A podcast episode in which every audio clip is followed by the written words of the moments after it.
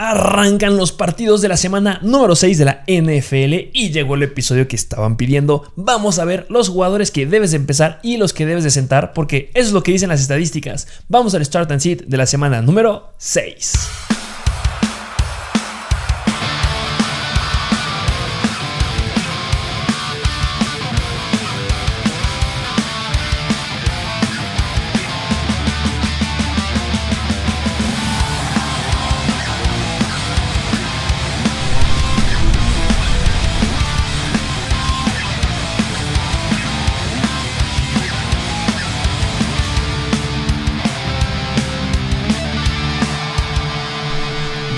Bienvenidos a un nuevo episodio de Mr. Fantasy Football. Una semana más, un Thursday Night Football más, bastante atractivo, ¿eh? Qué bonito es tener NFL, qué bonito es tener buenos partidos en escenarios estelares, horarios estelares, perdón.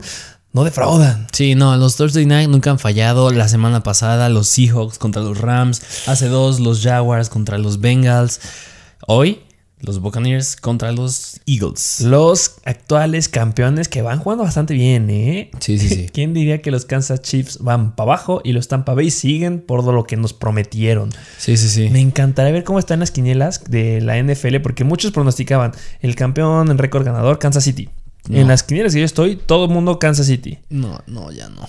Se acabó. No, Se ya acabó. no. De verdad que vienen jugando muy mal Kansas, ¿eh? Me gusta. Es que Kansas City apuntaba a ser el equipo que iba a ser el mejor de la temporada y iba a ser el equipo de la década. No, no, no. A ver, hay equipo, muy buenos equipos por atrás. Sí. Los Buffalo Bills son los que más me encantan ahorita. Sí, sí, Uy, sí. no, vienen muy, muy bien. Pero bueno, este episodio no se trata de hablar y de pronósticos de quién va a ser el campeón del Super Bowl.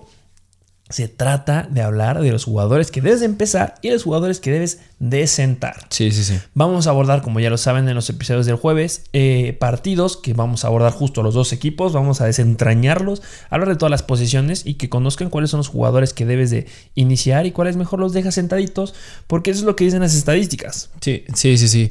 Y nada más que te parece como un pequeño recordatorio. Esta semana ya empiezan las semanas de descanso o de bye. Bye bye. ¿Qué ¿Qué? equipos no juegan? Que esta semana no juegan cuatro equipos y son los Atlanta Falcons, Calvin Ridley se pierde otra semana, los San Francisco 49ers, los New York Jets y los New Orleans Saints. que ya los hemos estado abordando a lo largo de la semana. Ya en este punto debes de tener a tus jugadores o ya debes de estar ya mandando los trades este, para que consigas jugadores. Recordemos un punto importante también en los trades que se nos pasó decirles el día de, de ayer que hablamos de los buy and sells. Em, cuando vayas a mandar un trade, no lo mandes nada más. no es como que, ah, toma este y me das a este. No, hay que trabajarlo, hay que platicar un poquito, decir cómo ves este, poner un buen escenario, te, te conviene por acá, a mí no. Eso es lo que te ayuda a que te los acepten. Porque si nada más los mandas, pues Sí, no. sí, sí, sí, no. Entonces, eh, ya saben, por favor, suscríbanse a nuestro canal de YouTube. Suscríbanse, bueno, más bien, síganos en Instagram, en Mr. Fantasy Football, Mr. Fantasy Doctor. Y pues si están en, escuchándonos en un podcast, muchas gracias. Y este, vámonos Vámonos de lleno. con el primer juego del día de hoy. El día de hoy en la noche entre los Buccaneers y los Carolina, digo, los Philadelphia Eagles, perdón.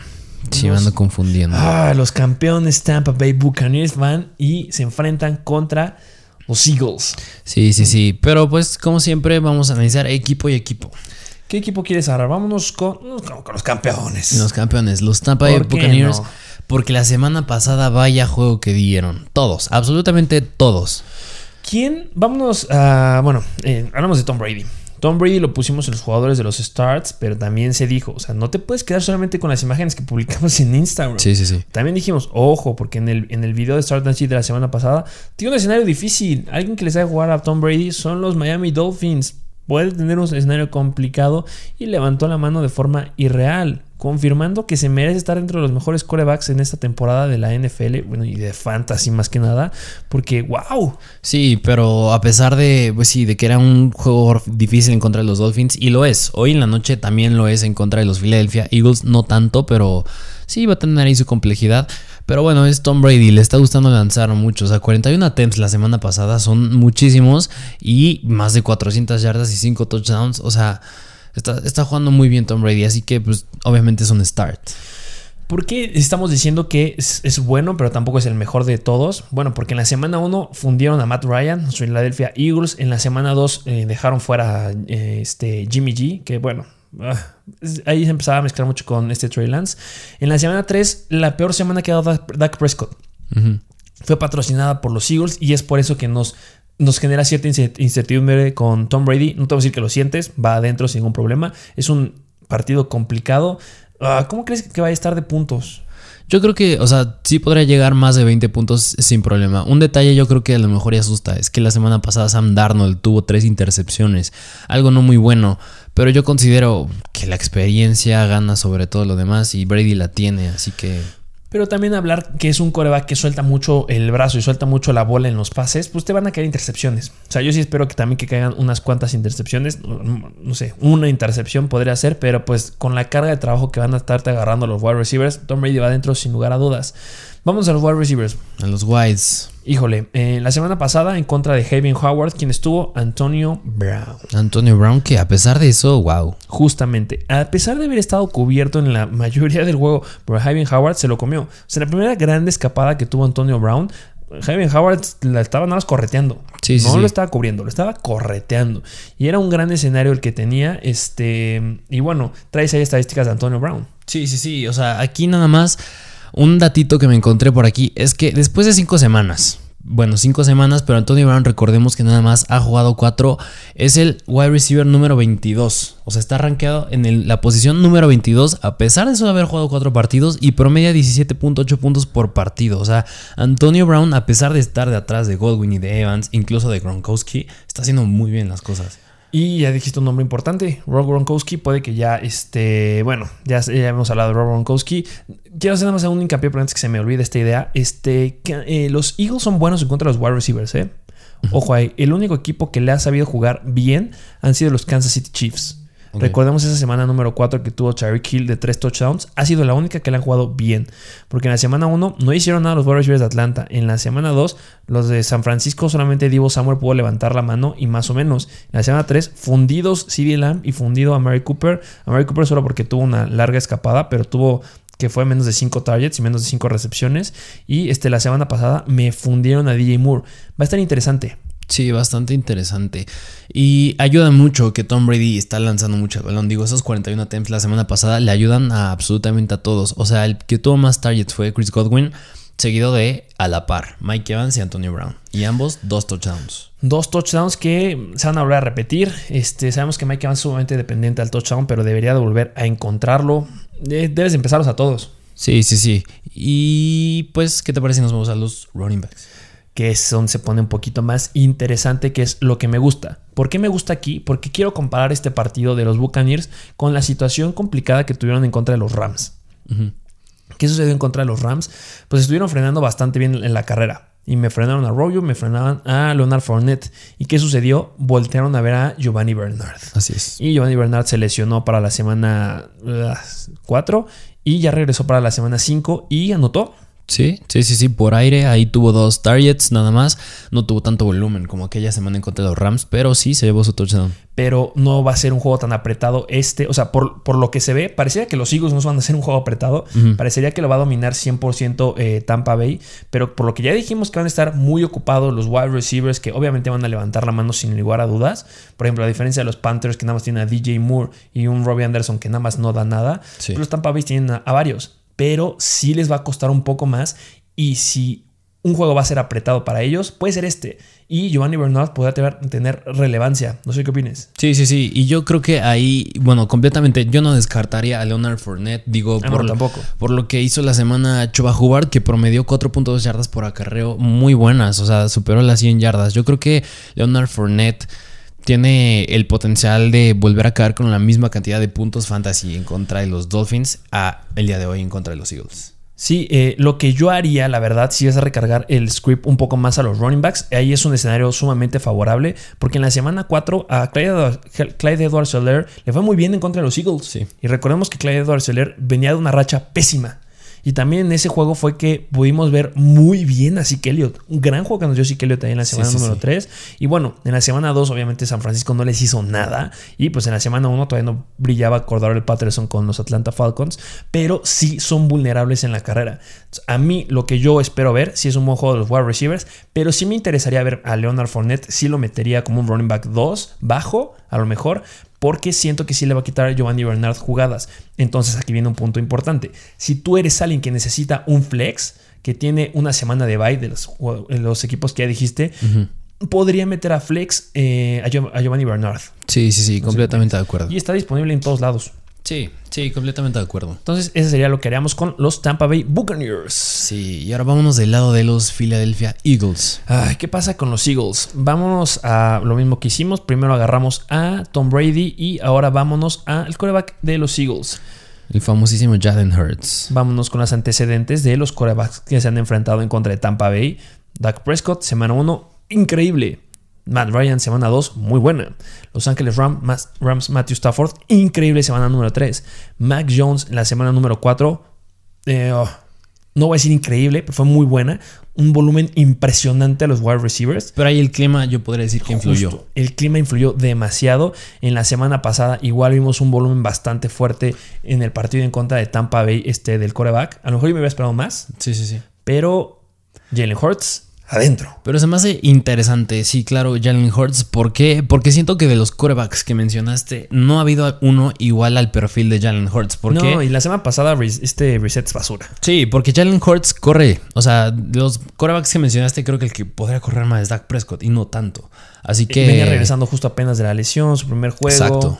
Exacto, así que va a estar bien interesante cómo usan ahí a Jalen Hurts. Pues la semana pasada se llevó dos touchdowns por tierra, algo buenísimo, algo que pues no es bueno para Miles Sanders, ahorita lo vamos a tocar, pero pues Jalen Hurts al tener ese plus que corre por, bueno, pues corre y lanza, pues podría tener un juego bastante respetable. Ah, yo me diría que, mm, no respetable, yo me diría que más que favorable. Sí me, gustaría apostar porque no solamente es un buen escenario en contra de los corebacks. O sea, no es solamente es que los Buccaneers sean malos contra el coreback. Son pésimos en contra de los wide receivers. Sí, sí, sí. Y esa situación me gusta demasiado. Y es por eso que, ¿quién va adentro? Devonta Smith. Devonta Smith, sin lugar a dudas, sí lo metería. Sí, sí, 100%. Oye, algunos podrán decir, ¿en serio te la vas a arriesgar con Davonta Smith? Sí, sí me la arriesgo con Davonta Smith. Tiene un escenario favorable. Y lo llegamos a decir. Ha dado malas semanas y justamente, vamos a los números que ha dado en las últimas semanas. Me, gustó lo que hizo con Kansas City. Que Kansas City es de las intermedias y dio 19 puntos. O sea, lo buscó 10 veces. Y es lo que espero esta semana. Que busque 10 veces otra vez a Davonta Smith y que pueda notar. Porque déjame decirte que Davonta Smith solamente ha visto el touchdown en la primera semana. Y en la semana pasada en contra de Carolina lo buscó 8 veces, agarró 7 de estos pases y no notó, pero dio 14.7 puntos fantasy. Que a lo mejor y aquí, claro que Devonta Smith va adentro. Y otro jugador que se me podría hacer atractivo, no sé tú qué opines, considerando lo que hizo Miles Gaskin en contra de los Buccaneers, podría ser no Miles Sanders, Kenneth Gainwell. ¿Por qué? Porque Kenneth Gainwell, ¿cuál es su plus? Por aire. ¿Y, cuántos acarreos tuvo Miles Gaskin la semana pasada? Cinco. sí, súper poquitos. Cinco acarreos nada más y tuvo un gran volumen por pase y anotó por pase dos veces. Sí. Entonces, sí, ojo, Miles Sanders siempre es nuestra, nuestra piel en el zapato, la verdad no nos gusta. Eh, son difíciles Tampa Bay, pero después de haber visto lo que pudo hacer Miles Gaskin por aire, me encanta Gainwell. Sí, sí, sí. Pero como un flex. Sí, no, sí, claro, no va como running back uno o dos, pero yo creo que sí podrá tener un juego más en ligas PPR, claro. Sí, y obviamente Miles Sanders otra vez me lo reservo. Sí, o sea, porque misma idea que la de Miles Gaskin la semana pasada. O sea, era un jugador que a pesar de que le fue bien en cuestión de puntos, pues no era favorable para que hiciera un buen juego. O sea, los Buccaneers son muy buenos en contra de la carrera. O sea, yo creo que ahí es donde pues, le va a pegar más a Miles Sanders. Ah, le va a pegar un buen. Entonces, los que me encantarían son eh, Hortz, me gusta Davon Smith y me gusta Kenneth Gainwell. Así es. Que justo te estabas esperando el momento en que pudieras ya meter a Gainwell y es este. Sí, sí, sí, sí, yo creo que sí podrías ahí tomar el riesgo. Y pues Jalen Rigor, pues la verdad sí me gusta que tenga, la semana pasada tuvo 5 targets, pero no me arriesgo con él. Sí, no, yo tampoco. Eh, vamos al siguiente juego. Siguiente juego que es entre los Minnesota Vikings y los Carolina Panthers. Ay, qué buen juego, eh. Me gusta. Ya retomando Sam Darnold el camino que estaba dejando. Ese camino en el que pues era, tenía una gran cantidad de puntos. Pero a ver, vamos a analizar. Ah, vamos con los Vikings, ¿qué te parece? Sí, sí, sí, con los Minnesota Vikings. Empezando, como siempre, con el coreback, porque Kirk Cousins la semana pasada eh, dio un juego eh, normalito, yo diría. Normal. O sea, no fue nada irreal. se, recuperó del juego que nos dio en la semana 4, sin no, dudas. Fue nefasto. Pero tampoco tuvo gran este, escena, bueno, gran juego. Justo tiene que ver con lo que está pasando con Adam Thielen. Sí, sí, sí. Le está afectando demasiado. Ah, pero bueno, a ver, ¿empezarías a Kirk Cousins en contra de los Panthers? Mm, Híjole. Justo como Kirk Cousins es un coreback que tú tienes de respaldo, me iría con mi principal. Sí, sí, sí. O sea, y más con la llegada de Stephon Gilmore, esa defensa de los Panthers están haciendo Da miedo. bastante bien las cosas. Digo, a pesar de que hayan perdido la semana pasada en contra de los Eagles, es una buena defensa. Es una bastante defen- es una defensa muy sólida. Y yo creo que Kirk Cousins, pues sí, ya le empezaron a caer sus intercepciones. Así que va a ser difícil que encuentre a alguien libre en ese juego. Así que pues, yo no me arriesgaría a iniciarlo. O sea, no es que te vaya a dar un mal juego, pero va a estar bastante regular. Sí, sí, sí. Eh, corredores, obviamente se, eh, se repite la, re- la regla. A Sí. ver, este, mm, ¿qué sucedió la semana pasada? Dalvin Cook estaba cuestionable y al final de cuentas lo terminaron descartando. ¿Y quien entró? Pues Alexander Mattison. Y Alexander Mattison dio un juegazo. Sí, corre muy bien. Y este, si algo se han caracterizado los Panthers es en ser muy buenos en contra de los corredores. Pero lo hemos dicho, ha sido muy bueno en contra de los corredores malos. Y cuando en la semana 4 te enfrentaste contra los Cowboys, sí que Elliot tuvo buen juego. Súper buen juego. Este, pero es el único running back. Bueno, este es el segundo escenario en el que es un buen running back, que es Dalvin Cook, que yo espero que ya vaya a jugar. Y este, en la semana pasada, pues obviamente Miles Sanders es basura. Sí. Este, pero bueno, Dalvin Cook va adentro sin lugar a dudas. Igual, si no juega Dalvin Cook, Alexander Mattison va adentro. En este caso, si llegan a jugar los dos, me voy con Cook. Mattison, aquí sí lo aguanto, justo porque son buenos los, los Panthers agarrando a los running backs. Sí, sí, sí. Y me gustaría abordar obviamente, Justin Jefferson, Adentro, sí, 100%. Adam Thielen. Adam Thielen, ¿qué es la cuestión? Porque la semana pasada se quedó cortísimo. Pero justo hablamos de algo muy importante en el episodio del día de ayer de Bayern Cell. Este, Adam Thielen es un wide receiver que desde el 2018 solamente las rachas más largas que tuvo de juegos sin anotar fue de dos juegos consecutivos. Porque en el 2018 hubo un bye por ahí, pero lo máximo que no anotaba eran dos juegos y ahorita ya los cumplió. Entonces, lo que nos dice sus antecedentes es que debería de volver a anotar. Sí, sí, sí. ¿Puede volver a anotar en contra de los Panthers? Sí. Sí, sí, o sea, yo creo que Adam Thielen es de los jugadores que sí buscas en zona roja, que sí te va a producir si anotas. Y en ese juego le van a hacer falta los touchdowns a los Vikings porque va a ser un juego bastante apretado, diría yo. Muy, muy apretado. Y bueno, si ya tienes un antecedente que han frenado bastante bien a los wide receivers, háblese la semana 4 que fundieron a CeeDee Lamb y a Mary Cooper los Panthers. Bueno, que nada más a Mary Cooper levantó ahí tantito la mano. Debes de buscar a Adam Thielen. Sí. Tiene que ser un factor muy importante en este juego y yo considero que ya debe de volver a anotar. Sí lo metería, aunque te dé miedo, sí lo metería sin ningún problema, pero me gusta más otra vez, es que parece que lo amo. Si tú amas a Mike Ujú. parece que yo amo a Tyler Conklin. Sí, a pero Tyler Tyler Conklin. Tiene un gran escenario. ¿Cómo Sí, le fue a Dalton Schultz y a Blake Jarwin en la semana 4? Sí, los dos anotaron. Buenísimo. Entonces, pues me espero algo muy, muy bueno de los dos. En la semana pasada, en contra de los, de los Eagles, pues no les fue increíble a los Ujú. pero pues vimos ahí que pudieron mezclar a los dos. Y aquí nada más es uno, es Conklin. Entonces, sí me espero un buen juego de Tyler Conklin esta semana. Sí lo metería. En caso, por ejemplo, si tengo acá el pit, si necesito un respaldo, Conklin va adentro. Sí, de acuerdo. Vámonos del otro lado. Del lado de los Philadelphia, digo, perdón, de los Carolina Panthers. ¿Por qué? Porque Sam Darnold la semana pasada no le fue muy bien. No le fue muy bien, para nada bien. Ya tuvo tres intercepciones. Ya lo abordamos un poco en el video de las decepciones que le quitaron ese, ese plus terrestre de tener touchdowns. Pero yo creo que esta semana, bueno, es un juego, yo diría promedio. No es un juego sencillo tampoco. Pero podría volver a regresar a esa forma. Digo, más DJ Moore. Sí, debería de regresar. Híjole, me cuesta porque los Vikings no son los mejores, pero tampoco son malos en contra del coreback. Sí, claro. Recordemos lo que pasó, ese tengo pesadillas. El que tuvieron Cleveland contra Vikings en la semana 4, que Baker Mayfield no hizo nada, pero tuvo que ver mucho porque no le atinaba a los corebacks. Sí, yo ese juego sí es como de excepción ahí. Pero también le fue mal a Russell Wilson en la semana 3. Entonces, híjole, la tiene difícil, la puede sacar la casta. Pero la tiene difícil. Eh, lo mismo, si estás necesitado de un coreback, sí lo metería sin ningún problema. Me costaría pensar que es un juego irreal, pero pues DJ Moore debe de explotar. Sí, DJ Moore, porque digo, más precisamente en. Pues en la- hace dos semanas que jugaron en contra de los este, mm, Seattle Seahawks, los Vikings, pues Tyler Lock, digo, más DK Metcalf, sí, Sí, logró, hacer- sí- logró producir bastante bien. Y yo consideraría que DJ Moore podría ser ese comportamiento que tuvo Metcalf. Sí, aunque vi que Metcalf solamente lo hizo creo que en cuatro recepciones, creo que agarró las cuatro de cuatro. Sí, el touchdown. Y el touchdown largo que tuvo, pero pues DJ Moore tiene ese potencial. Sí, Na- claro. va a tener más volumen. Sí, sí, sí. Entonces, sí, DJ Moore va adentro como wide receiver uno sin ningún problema. Ya les dijimos de Sound Arnold. No me metería con otro wide receiver de los Panthers. Y pues de los running backs, McCaffrey ya va a estar de vuelta. Sí, sí, sí. Y este, aquí no metería a Chua. Sí, no, ya no. O sea, si regresa McCaffrey, ya, ya absolutamente no. Y pues considerando lo que hizo Dandre Swift la semana pasada, que le fue muy bien en contra de los Vikings, yo considero que McCaffrey, a pesar de que viene regresando en su lesión, podría hacer lo mismo o hasta más, porque es McCaffrey. Sí, este, justamente la semana pasada sí recomendamos meter a Chua a jugar, aunque jugara este Christian McCaffrey, porque los Eagles no eran tan, bueno, por lo que habíamos visto con los Eagles, pero ahorita me cuesta, me costaría meter a Chuba, lo mismo, poder hacer un flex arriesgado nada más, y McCaffrey pues va adentro como lugar número uno en running back. Sí, sí, sí. Eh, vámonos al siguiente partido. Siguiente partido que es entre, uy, un duelo divisional entre los Green Bay Packers y los Chicago Bears. Que se disfruta mucho ver a los Packers, ¿eh?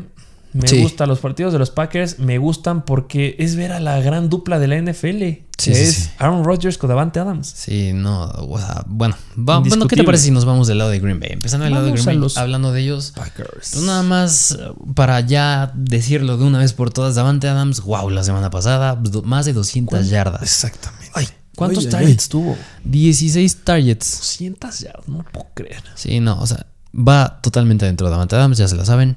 Y obviamente se van a atorar al perímetro de Chicago. No lo dudo. Sí, sí, sí. Sí, no, o sea, Davante Adams va adentro. Pero, ¿qué te parece Aaron Rodgers para esta semana? Me gusta. Sí. Sí, sin lugar a dudas. Justo lo que estoy diciendo del perímetro de Chicago. La semana pasada sí frenaron bastante a los wide receivers de los Raiders. Frenaron mucho a Darren Waller, pero no es una situación que tienen los Packers. Sí. O sea, en los Raiders es frenar a Darren Waller y de repente ahí te va a brincar Renfro y pues bueno, los otros dos que es Brian Edwards y Rocks, que pues como que sí, como que no. Pero aquí es completamente diferente porque tienes un core de wide receivers bastante amplio. Tienes a Cobb, tienes a, a Allen Lazard, tienes a Davante Adams, tienes de repente ahí cuando te los cubren, tienes a Robert Tonjan. Sí. Entonces no va a ser la misma situación de la defensiva de Chicago. Eh, por ejemplo, en la semana número uno frenaron relativamente al core de wide receivers de los Rams, pero recordemos el juegazo que tuvo Robert, este Cooper Cup ahí. Sí. Solamente han frenado relativamente a los Bengals en la semana número 2, que fue cuando se nos rompió T. Higgins, pero bueno, anotó Jamar Chase. Sí, sí, sí. Entonces, la dupla que tiene con Davante Adams te va a dar puntos. Obviamente me encantaría que diera puntos como un Tom Brady, pero está complicado, pero sí va a dar muy buenos números. Sí. Y bueno, yo no sé si me acercaría a meter a Randall Cobb o a Allen Lazard o incluso No, a Marcus no. Allen Scantling. Claro que no. Randall Cobb hace dos semanas en contra de los Steelers le fue bien, pero no, no me metería.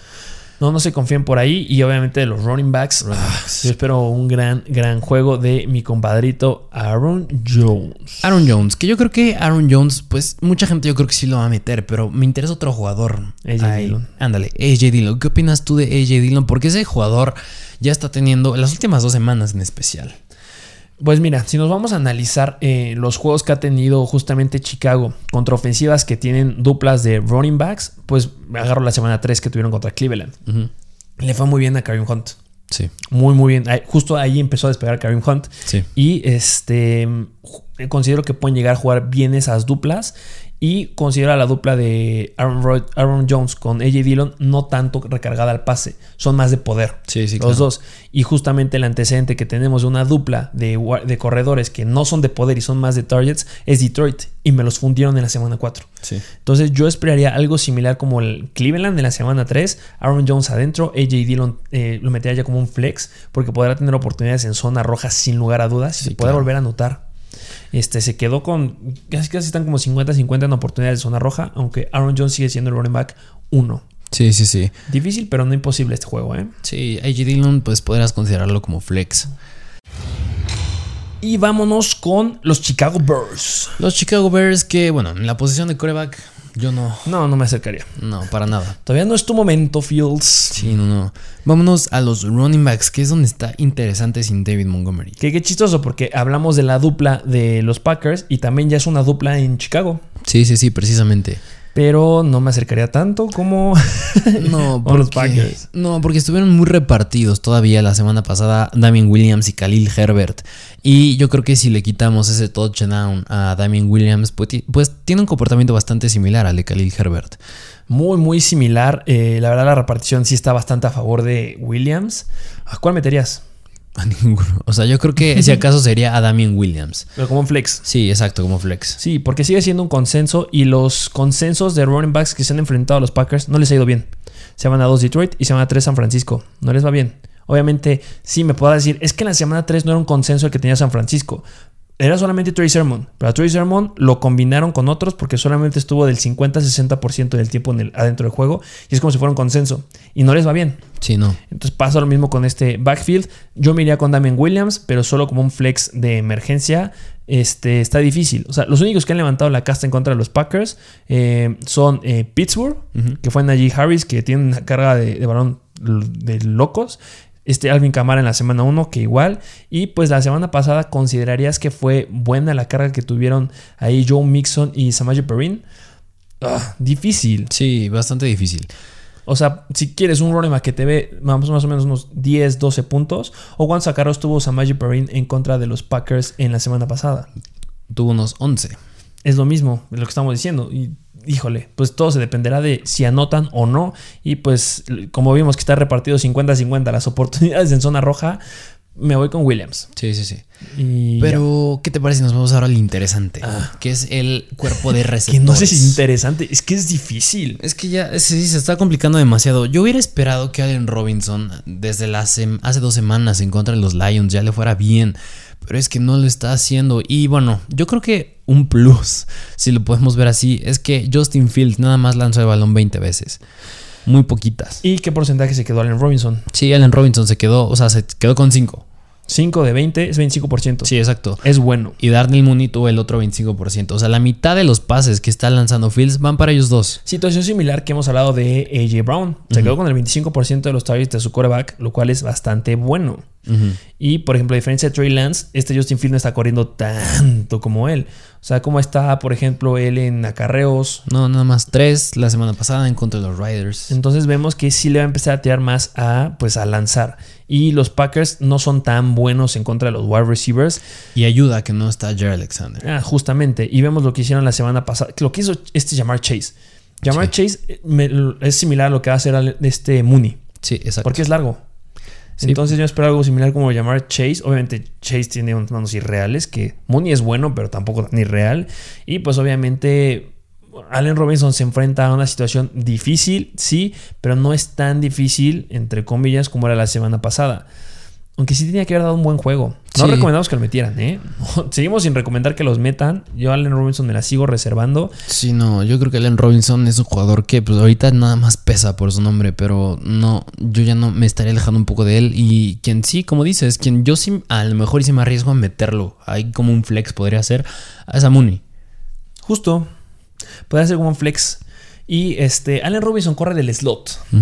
¿Quién corre del slot normalmente ahí con los eh, Cincinnati Bengals? Pues podría ser Chase en situ- algunas situaciones o Higgins. Sí. Entonces debe de volver a tener los mismos targets en porcentaje. Va a tener el 20-25% de targets que tenga Fields. Y si produce, bien. Si no, pues no. Y no, no me arriesgaría. No, yo tampoco. Vámonos con el siguiente juego. Siguiente juego que es entre los Kansas City Chiefs y el Washington Football Team. Este me gusta. Sí, está bastante atractivo. Eh, Porque, a ver, yo, yo creo que. bueno, a lo mejor y me ilusiona además, pero yo creo que la temporada pasada, en ese juego, si Heineken le hubiera ganado a los Buccaneers, eran serios contendientes para llegar al Super Bowl. los Sí. Washington y contra quién hubieran jugado Kansas City. Y hubieran dado una mejor aparición. Sí, sí. Porque Heineken está jugando muy bien. Lo hemos dicho, nosotros nos encanta Heineken. Sí, sí. ¿Cómo le fue en la semana pasada? Pues la semana pasada sí se cayó un poco. O sea, ¿quién era? Sí, era los New Orleans Saints. Completó la mitad de sus pases. O sea, 20 de 41. No metió touchdowns y se quedó con dos intercepciones. Bueno, pues tendría que pasar. Sí, sí, sí. O sea, le va a llegar este juego a Heineke, pero a pesar de eso, viene jugando bastante bien. Una vez dijimos que su plus era por tierra, y por tierra tuvo 5 acarreos para 40 yardas. O sea, cuando corre lo hace muy bien. Tiene muy buenas yardas por acarreo. O sea, semana número 3 tuvo 21 yardas en 8 acarreos. En la semana 4, 43 yardas en 5 acarreos. Y en la semana 5, vuelve a repetir 40 yardas en 5 acarreos. Sí, sí, sí. O sea, tiene ese plus que sí es muy bueno. Y obviamente los Saints están dentro del top 10 de mejores defensivas en contra de los quarterbacks. ¿En qué lugar se encuentra la defensiva de Kansas City? Malísimo. Son de los peores, de verdad, los peores en contra del coreback. Sabemos que esos juegos son de muchos puntos y este no va a ser la excepción. Me espero un juegazo de Heineke y me espero un juegazo de Troy McLaurin. Sí, sí, 100%. Señores juegazos. 100%. O sea, nada más yo entiendo que yo, no, que no es Josh Allen, pero Josh Allen en 26 intentos nada más metió 3 touchdowns y más de 300 yardas. Situaciones largas. En 26 intentos. Yo creo que Heineke lo puede hacer muy bien porque, bueno, no ha despertado Curtis Samuel todavía, pero tiene a McLaurin, que sin problema lo hace que tiene muy buenas manos. Y por ejemplo, tenemos como referencia el juego de la semana 4 en contra de Atlanta. Este McLaurin tuvo 4 pases de más de 20 yardas. Ese número se repite, ¿eh? Sí, 100%. o mínimo ya veríamos uno de más de 40 yardas. Y justamente en el partido en contra de Atlanta lo buscó una vez adentro de la 10 y una vez adentro de la 5. Entonces McLaurin debe anotar, no porque se haya pagado en contra de los Saints, que fueron solamente 8.6 puntos, significa que ya vaya a ser malo. Gran escenario de Kansas City y justamente la dupla que debe de buscar Heineken en este juego es McLaurin. Exacto, sí, sí, sí. Y vámonos a una situación interesante. El backfield. Sí, el backfield donde está Antonio Gibson y McKissick. Que obviamente Antonio Gibson va adentro. No son muy buenos los Chiefs defendiendo a los running backs. Le fue muy bien a este Kenneth Gainwell en la semana 4. Justo ahí empezó a despertar bastante y que es potencial por aire. Y Antonio Gibson tiene potencial por aire. Le fue bien en la semana 2 a los running backs de Baltimore. Anotó Tyson Williams. Anotó también a Chavis Murray. Y pues va a haber oportunidades para anotar y las van a tomar. Sí. las van a tomar. Creo que se las llevarán alguna a los wide receivers. ¿Podrá anotar corriendo Heineke? Claro que sí, pero también van a anotar los running backs. Y viene la gran pregunta, JJ McKissick.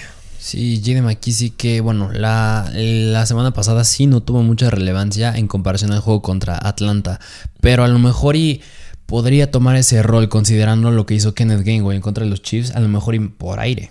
¿Y qué dijimos que era la relevancia que iba a tener este JD McKissick? Juegos cerrados. Y se, es muy, muy similar la situación que pasó en la semana 2 en contra de los Giants, que eran la número 26, que fue donde explotó JD McKissick. En la semana 4 en contra de Atlanta, que eran la 25. Y ahorita Kansas City es la 23. Escenario similar. Y espero que esté cerrado. Sí, yo también. Por mucho que pareciera que Kansas se lo va a empezar a llevar, pero va a estar cerrado. Y van a orillar a los, al Washington Football Team a situaciones de dos minutos. Sí. McKissick sí lo meto. Sí, sí lo meto como un flex esta semana. Sí, sí, sí. Y yo creo que y hasta ahí. O sea, no me acercaría a ningún otro jugador. Me gustaría decir Curtis Samuel, pero. Todavía no, es su momento. No, no, no. Vámonos del lado de los Kansas City Chiefs. Los Chiefs que, bueno, pues ya saben, Mahomes sí adentro a pesar de que pierdan. Récord perdedor. Qué locura. Eh, vámonos al backfield, que es lo que todos quieren escuchar. Claire sí, no juega. Fuera por unas cuantas semanas. Eh, parecía más aparatosa la lesión que tuvo en el partido, pero solamente fue una lesión de ligamento colateral medial que suele solucionar bastante bien sin ningún problema. Solo hay que inmovilizar, no hay que operar. Y quién va a ser el que va a estar ahí tomando sus oportunidades. Sus oportunidades ya lo pusimos en waivers y va a ser Darrell Williams. Bueno, es lo esperado que sea Darrell Williams. porque lo sorprende. Sí, en el caso, por ejemplo, de Chicago, que pues, se metió Khalil Herbert y lo esperado era Damien Williams. Ahorita no sé, ahí se encuentra Jerick McKinnon, que McKinnon a lo mejor, pero yo vería más a Darrell Williams. Es que vamos a. ¿Cuántos attempts tuvo Jerick McKinnon en el partido en contra de los Bills? No, nada más uno vamos ahí. Entonces, en comparación a los cinco que tuvo Darrell Williams, no deberías de quitarle. Sí, ¿no? Darrell Williams debería ser el que va a principal por ahí. Por aire fue Darrell Williams. Sí. Entonces, todo apunta a que Darrell Williams va a ser el que tenga las jugadas ahí. Y también es un running back que tiene potencial por pase. Sí, sí, y recordemos lo bien que le fue a Cordero Patterson en contra de Washington. Sí. Fue el juegazo que nos regaló irreal de los 40 puntos. Sí, no, cañón. Entonces, Darrell Williams tiene potencial, sí. ¿Contra quién jugó Washington la semana pasada? En contra de los Saints. ¿Cómo, eh, más bien, contra quién jugó la semana pasada Kansas City, que estamos hablando? Contra los Buffalo Bills. Le estaba yendo ah, 2-3 a Clyde Barceller. Sí, o sea, no estaba teniendo un, un, gran juego. O sea, se quedó nada más con 7 acarreos y promediando 1.9 yardas por acarreo. Algo bastante pobre. Entonces podemos esperar un volumen similar pegando a los 10 acarreos de Williams. Sí, sí, yo considero que sí. Pero con oportunidades es una roja. Y también yo creo que se presentó la situación en que presionaron mucho a Mahomes. Y Mahomes en ese juego en contra de los Bills fue el que tuvo más acarreos, que tuvo 8. Y cómo se caracteriza la línea del Washington Football Team. Sí, es, es buena. excelente. Sí, sí, sí. Entonces van a volver a presionarlo. Eh, obviamente van a caer los pases largos de Mahomes. Juegazo de Tariq Hill. Este, no estoy diciendo que vaya a ser como el de los tres touchdowns, pero va a ser muy, muy bueno. Y nada más para que tomen como referencia, Alvin Kamara, que jugó en contra de Washington en la semana 5, de 29.2 puntos, tuvo 16 acarreos para 71 yardas, 5 pases este, y agarró, más bien, lo buscaron 8 veces y tuvo 5 recepciones para 51 yardas y anotó por aire y por tierra. Hay mucho potencial ahí para que Williams dé un buen juego. Sí, sí, sí. Sí, un escenario favorable. Sí, no se le compara a Camara, obviamente, pero pues es muy, muy bueno y ya. Joyce Kelsey va adentro. Josh Gordon tuvo una recepción. Josh Gordon ya apareció. pero bueno, sabíamos que no nos debíamos de emocionar con él. Vamos al siguiente juego. Siguiente juego que es entre los Seattle Seahawks y Pittsburgh Steelers. Revancha de aquel Super Bowl, me parece como de 2000, ¿qué fue? 8, 7. Pura revancha a los Steelers. Sí, sí, sí. este, mm, ¿con quién nos vamos? ¿Qué, te parece? equipo te quieres agarrar en primer lugar para analizar? Que se viene interesante y yo espero muchos puntos, la verdad. Sí, sí, sí. Es un juego que pinta bastante atractivo. Y bueno, vamos a empezar con. ¿Qué te parece de los Seahawks? Con los Seahawks. El de los Seahawks, donde salió la nueva de Russell Wilson, que pobre, ya se va a perder por fin partidos, ya va a tener su descanso. Sí, Mallet Finger. Ya está el video ahí en nuestro canal. Vayan a verlo. Está el episodio con la descripción y análisis médico de qué es lo que le sucedió. Pero ahora se enfrentan contra una defensiva fuerte de los Steelers. Una defensiva fuerte que ha frenado no puedo decir que bastante, pero sí los ha limitado un poco a los quarterbacks. Sí, claro. Este, frenaron, apagaron a Josh Allen en la semana 1. A Derek Carr relativamente lo dieron ciertos puntos. A Joe Burrow me lo, lo apagaron estúpidamente en la semana 3. Y a este Aaron Rodgers en la semana 4 le permitieron cosas, pero tampoco dio un gran, gran juego. Sí, no. Entonces es difícil para un novato. Bueno, no es novato, ya tiene casi 10 años en la, en la NFL este Geno Smith. Sí, sí, sí. ¿Lo empezarías? Mm, no, yo no. Yo me aguantaría con él. O sea, a lo mejor es un jugador que te puede llegar a explotar en algún juego, pero no, yo personalmente no, no me metería. Sí, no, da miedo. Por muy bien que se haya llegado a ver en la semana eh, pasado, en esos drives que llegó a tener, que está completando muy, muy bien. Sí. Pero sí, no, no me acercaría, la verdad, mucho. Sí, no. Y vámonos a eh, la situación de los Steelers en contra de los running backs. Los Steelers son muy buenos en contra de los running backs. Entonces recuerden que cuando te llegas a enfrentar en contra de los Steelers, tienen una gran defensiva. Solamente los únicos equipos que les han podido hacer algo fue cuando no estuvo JJ Watt, por ejemplo. TJ Watt, perdón. TJ. Entonces, es difícil porque fundieron a los running backs de Buffalo, fundieron a los running backs de Las Vegas en la semana 2, apagaron bastante a, Joe Mixon en la semana 3, apagaron relativamente a los running backs de los Packers. Entonces son muy buenos en contra de los running backs. Sí, sí, sí, yo no esperaría ahí un gran juego si es que pues, ya juego ahora sí Alex Collins y o Chris Carson, así que es algo... Y Chris Carson es muy dependiente del touchdown. Sí, decisión de último minuto va a ser otra vez porque tiene una situación en el cuello que es difícil, pero pues bueno, eh, si no juega, sí meto a Alex Collins, pero no con mucha expectativa, como flex. Sí. Y vámonos del lado de los wide receivers. Los receptores que, bueno, Metcalf va adentro, obviamente. Metcalf va adentro, yo creo que a lo mejor y da miedo porque no está Russell Wilson, porque va a estar Geno Smith, pero recordemos que un touchdown de Metcalf vino de Geno Smith. Así que yo creo que si acaso el que le podría ir muy bien sería a Metcalf, porque pues la semana pasada Cortland Sutton tuvo un gran juego, o sea, un gran juego me parece que alcanzó los los veintitantos puntos. 26 puntos. Sí, sí, sí, o sea, buenísimo. Yo creo que con el que podría tener miedo es Tyler Lockett.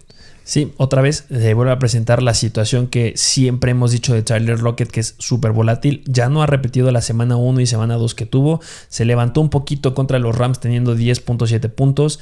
los Steelers son malos en contra de los wide receivers. Sí están muy, muy mal rankeados. Pero cuando tienes un coreback que no tienes mucha química en juegos ya este de temporada regular, sí da un poco de preocupación. Me recalo con Metcalf. ¿Podría explotar Lockett? Sí, pero es difícil. Eh, Lockett, un wide receiver 2 bajo, la verdad, y Dicken Metcalf sigue siendo un wide receiver 1. Sí, sí, sí. Y bueno, cambiémonos de lado. Del lado de los Steelers, los Pittsburgh Steelers, que bueno, Rotlisberger apenas fue su primera semana que tuvo doble dígito de, de touchdown. Qué horror.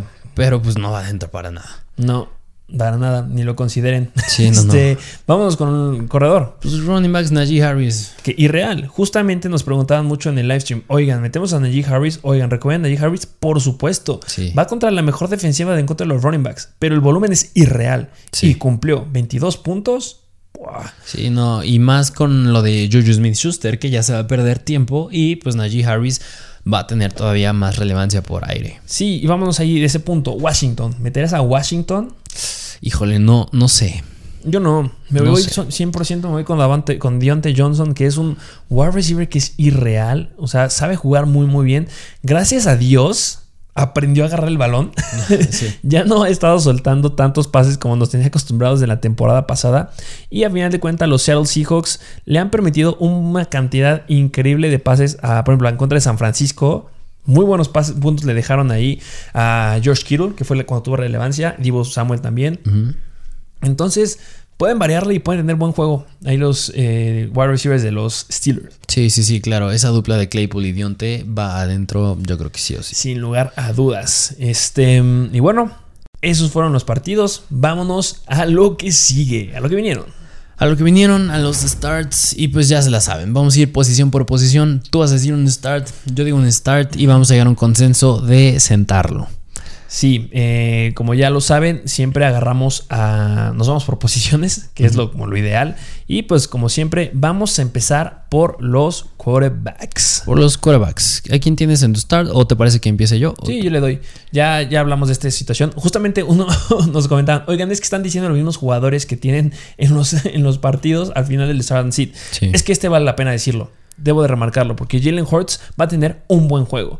Van en contra de una muy mala defensiva en contra de los corebacks. O sea, li- literal, están en el lugar número 31, si no me equivoco. Bueno, 30, cerca del 30 en malos en contra de los corebacks.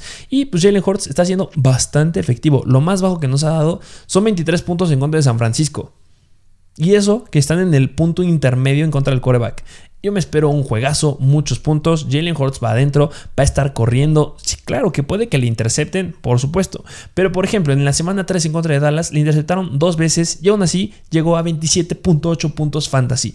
Va a correr mucho. Su promedio de acarreos son de 9 acarreos por partido. Y la semana pasada anotó dos veces en contra de Carolina. Esta semana debe anotar sin ningún problema. Y obviamente vimos lo que hizo Miles Gaskin en la semana pasada en contra de Tampa Bay. Y eso ahorita lo va a tomar Jalen Hurts. Entonces va adentro, no lo dudes. Sí, sí, sí.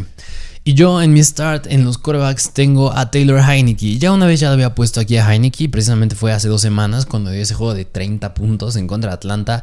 Y yo creo que, no sé, no sé si llega a los 30 puntos otra vez, pero sí me atrevo a decir que va a superar mm, ma- mm, mayor o igual que 25 puntos. ¿Por qué? Porque los Kansas City Chiefs, ahorita ya lo analizamos un poco en el, en el análisis del partido de Kansas contra Washington. Y los Chiefs son malísimos en contra de los corebacks. Así que yo esperaría un gran juego de por parte de Heineke. Vimos lo que pudo hacer Josh Allen. Yo entiendo que Josh Allen no es. Bueno, Heineke no es Josh Allen, pero pues tiene ese plus corriendo también. Tiene una gran dupla ahí con Terry McLaurin. Así que yo consideraría que podría llegar más de 25 puntos esta semana. Sí. Y más que es un, war- un coreback que puedes agarrar si estás en la, en la necesidad de algún coreback Sí, sí, claro. libre. Vámonos con el sit. Esta semana es un poco similar a la pasada. A ver, la semana pasada dijimos que era un sit Tom Brady, pero si vieron el video fue como, ojo, puede que tiene un escenario difícil, pero puede sacar la casta muy bien y lo logró con 36 puntos. El que tiene de los corebacks top, que tiene un escenario más difícil, porque por ejemplo, a ver, yo no me costaría nada en agarrar un coreback que nadie está empezando y decirte que no empieces, por ejemplo, a Jimmy G. Bueno, que ni juegan, obviamente, pero que no empieces, por ejemplo, a. a, no sé, a un Trevor Lawrence, que no empieces a un Geno Smith de los Seattle Seahawks. Un Pero Carson pues Wentz, vamos, a, a decir. vamos a tomar el riesgo y vamos a decir a Lamar Jackson. Sí, ¿Por sí, qué sí. agarramos a Lamar Jackson? Porque van contra los Chargers. Sí. Y los Chargers no se han dedicado a más que a pagar a los corebacks. Semana 1 apagaron y rompieron a Fitzmagic. Semana 2 apagaron a Dak Prescott. El único equipo que ha apagado a Dak Prescott son los Chargers. Semana 3 le dieron un juego sumamente difícil a Patrick Mahomes. Sacó la casa porque es Mahomes, pero fue sumamente complicado y le interceptaron dos veces, si no mal recuerdo. En la semana 4 a los Raiders, a mi Derek Carr, le dejaron muy malos puntos. Y bueno, en la semana número 5 también tuvieron una muy buena participación. Entonces, Lamar Jackson la tiene difícil. La base de Lamar Jackson son los 24 puntos, 23, 24 puntos. Entonces, ¿puede levantar la casta? Sí, pero que es un partido difícil, lo va a hacer. Un partido difícil que también tuvo Lamar Jackson fue en la semana número 4 en contra de Denver y logró 22 puntos. ¿Por qué? Por el potencial que tiene por tierra. Los Chargers sí son un poco malos por tierra, frenando a los eh, running backs, pero pues no tanto a los corebacks. Ahí sí te lo pueden llegar a frenar. Entonces, no espero que tenga un juego de 16 acarreos como en la semana 2, pero si lo van a frenar por tierra, lo van a frenar bastante en el potencial que esperas de 22 puntos. Llegaría a unos 18 a 20 puntos, es lo que considero, pero recordemos que es un Lamar Jackson que debes empezarlo sí o sí. Solamente te decimos que el escenario está difícil. Y vamos ahora con los running backs. ¿A quién tienes en tu start de esta semana? Los running backs, y me alegra un poco ponerlo ya en esto, en, aquí en los starts, porque fue uno de nuestros sleepers antes de la temporada y es el novato Javonte Williams. Ufa, riesgo, ¿eh? Arriesgado. Sí, sí, sí, es riesgoso, porque la semana pasada, ok, llegó a unos 11 puntos en contra de los Steelers, una defensa que es buena en contra de la carrera lo que le ayudó fue a esa carrera de 50 yardas. O sea, ahí le estás quitando 5 puntos si no lo hubiera tenido. Pero van en contra de las Vegas Riders. En contra de las Vegas Riders, que son un equipo muy malo en contra de la carrera. La semana pasada fueron que este Khalil Herbert y Damien Williams corrieron bastante bien el balón.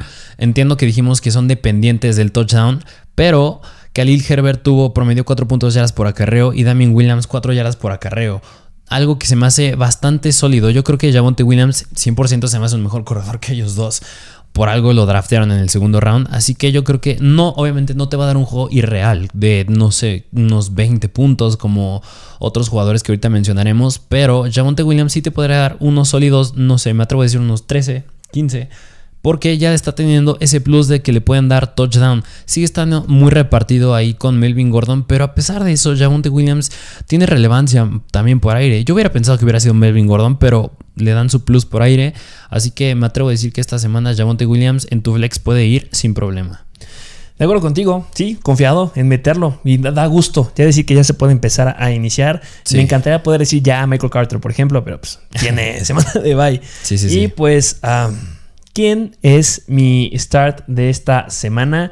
Pues obviamente ya deben de estarlo considerando porque me encanta este jugador. He hablado muy bien a lo largo de la semana y siempre hablo muy bien de él. Estoy hablando de los Cincinnati Bengals y Joe Mixon. Ya abordamos este tema. Eh, a lo largo de la semana.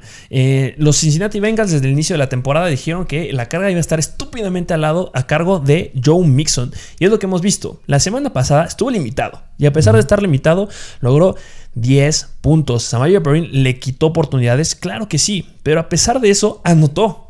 Obviamente, fue un juego sumamente cerrado en contra de los Packers y como fue muy exigente, pues requirieron del uso de Joe Mixon. Samaria Perrin está lastimado, no va a estar. Joe Mixon ya va a estar al 100. Ya, no, ya nada de va a estar limitado, va a estar al full. Y vámonos un poquito de antecedentes. ¿Quién jugó en contra de Detroit en la semana 5? Jugaron los Vikings. Y no jugó Dalvin Cook, jugó Alexander Mattison. Y nos dio el mejor juego que nos ha dado en toda su carrera. Bueno, ahí podemos considerar la semana del 2020, pero igual fue contra Detroit que dio 29 puntos, pero en la semana número 5 en contra de Detroit, es decir, la semana pasada, dio 28.3 puntos. ¿Qué es lo que hizo? Por carrera tuvo 25 acarreos para 113 yardas. Lo buscaron por pase, 7 targets y 40 yardas. Una anotación por aire.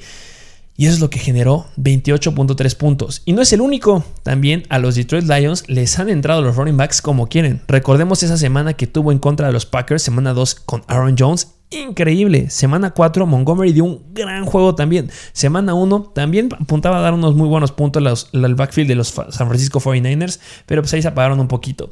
Los únicos que no han podido hacerle daño real a los Detroit Lions son Baltimore, pero recordemos que ese juego se borró. Entonces, yo tengo un Joe Mixon que va al 100%. No tiene nadie que le esté compitiendo por atrás. Samaje Perrin espero que sí pueda salir del, del COVID, pero pues lo veo bastante complicado. Necesitamos las muestras que va a ser de último minuto. Pero aunque esté Samaje Perrin, me encanta Joe Mixon. Yo me espero más de 20 puntos, sin lugar a dudas. Sí, sí, sí. Ese es mi start de esta semana. Atractivo, Mixon. Y vámonos con el running back que debes de sentar en esta semana. bueno, son dos. Tenemos a dos. vámonos con el primero porque los dos tienen escenarios complicados. primer lugar, no estamos repitiendo de los partidos que ya dijimos. Nos vamos a Las Vegas Raiders y es Josh Jacobs. Josh Jacobs que van en contra de los Denver Broncos. Juego bastante difícil. La mejor defensiva en contra de los running backs. Sí, sí, sí. El único que ha hecho algo, ¿quién fue? Najee Harris. ¿Y qué hizo Najee Harris? No, hombre, wow. O sea, más de 120 yardas, un touchdown y por aire, pues se llevó Dos recepciones para 20 yardas. Josh Jacobs es igual que Najee Harris. Para nada. Para nada. No se compara en nada su volumen. Sí, no, no. Tiene un escenario bastante complicado. Si nos vamos a los sacar, por ejemplo, la semana pasada que ya estuvo bien Josh Jacobs, ¿sabes cuántos acarreos tuvo? ¿Cuántos? Solamente tuvo 15 acarreos. No se, o sea, sí, son buenos. Sí, sí, sí. No se compara al volumen que tiene allí Harris. No, no, hombre. Entonces, yo dudo que pueda volver a hacer algo como lo que hizo la semana pasada, que fue decepcionante para un running back 1, 16 puntos en contra de la mejor defensiva.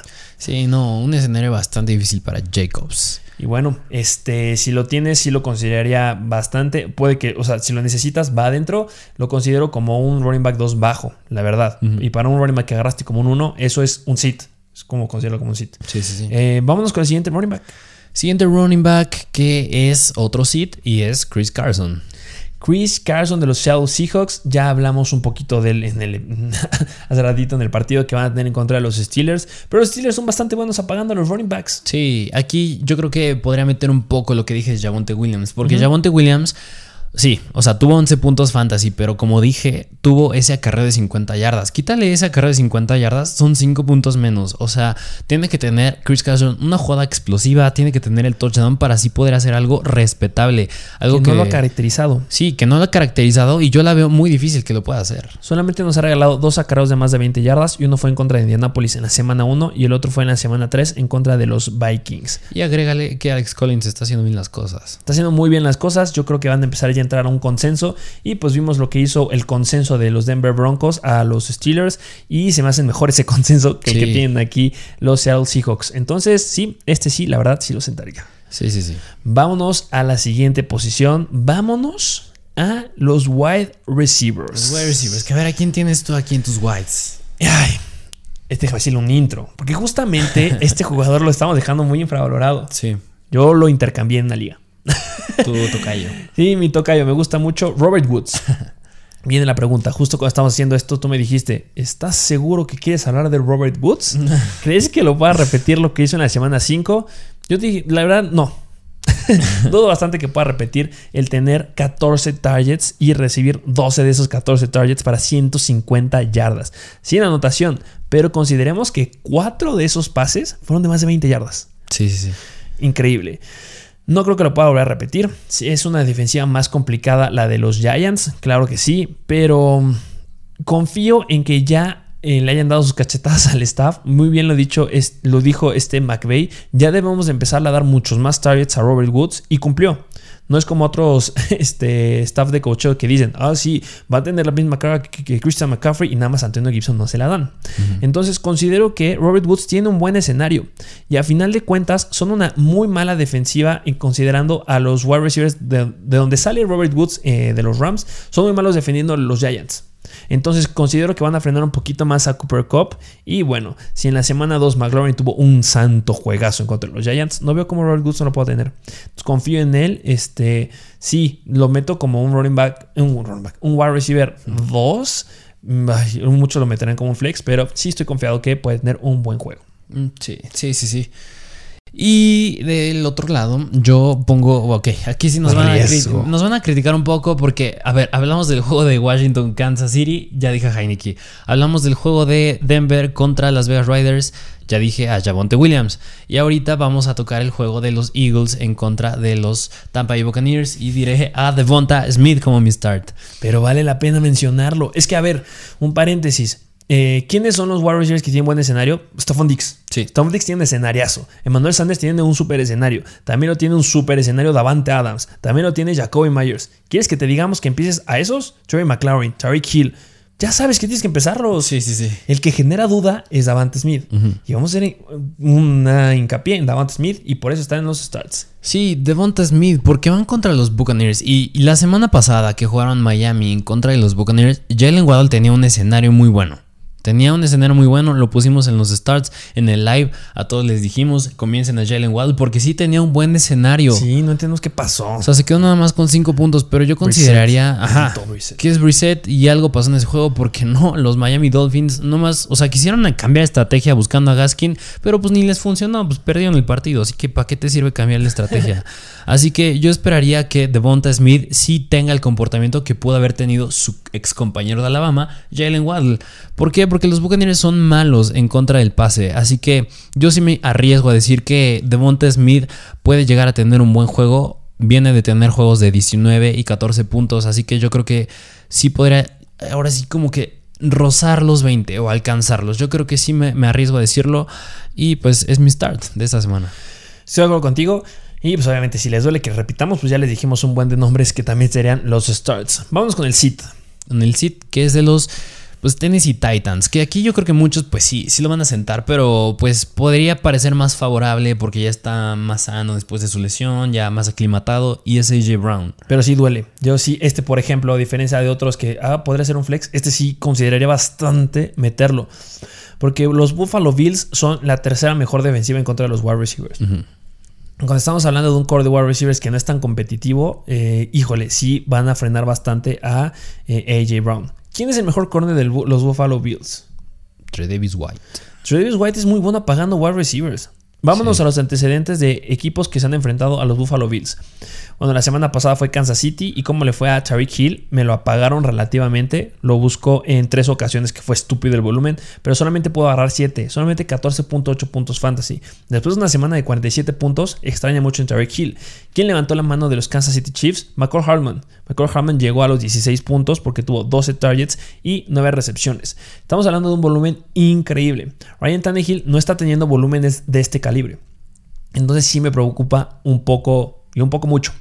Porque también en otras semanas, por ejemplo, los Houston Tech, este, que se enfrentaron los Bills contra Houston Texans, frenaron y fundieron a Brandon Cooks. En la semana 3 me apagaron a Trey McLaurin. En la semana 2 fue contra Miami, que ahí había unas situaciones ahí que fue justo a la lesión de Tua Tagovailoa. Pero en la semana 1 también fue una mala semana de los Pittsburgh Steelers. Entonces van mejorando los Bills en el aspecto de apagar justo a los wide receivers. Entonces, con esos antecedentes de esta temporada y también antecedentes de la temporada pasada que son bastante malos porque sí son muy buenos, en la semana 5 igual a la temporada pasada jugaron contra los Steelers, contra Tennessee también los Bills y apagaron a los wide receivers. Entonces, me gustaría decir que sí deben de empezar a J. Brown, pero la verdad no, por donde lo veas, no hay un buen escenario del el buen AJ Brown. En la semana 5 en contra de Buffalo pudo levantar la mano, sí, en el 2020, pero se ve complicada en esta semana. Sí. Vámonos con la siguiente posición. Siguiente posición y última de los Titans. ¿Vas? ¿Quieres empezar o tú o empiezo yo? Yo me voy con Tyler Higby. Me voy con Tyler Higby esta semana. Yo sé que Tyler Higby ha llegado a ser bastante inconstante. O sea, viene de semanas que. Mete 11 puntos, luego 1, luego 15, 7 y luego sube a 9. Pero esta semana va en contra de los Giants. Así que yo sí le veo un buen escenario. ¿Por qué? Porque Dalton Schultz pues le fue irreal. O sea, no quiero decir irreal, pero tuvo bastantes puntos, o sea, tuvo puntos muy sólidos. O sea, unos, me parece que fueron unos 14, buscándole 8 veces Dak Prescott. Así que yo considero que ese volumen, no sé si lo podría tener Tyler Higby, pero yo creo que sí se podría llevar un touchdown porque los Giants pues no saben defender a los Tyrants.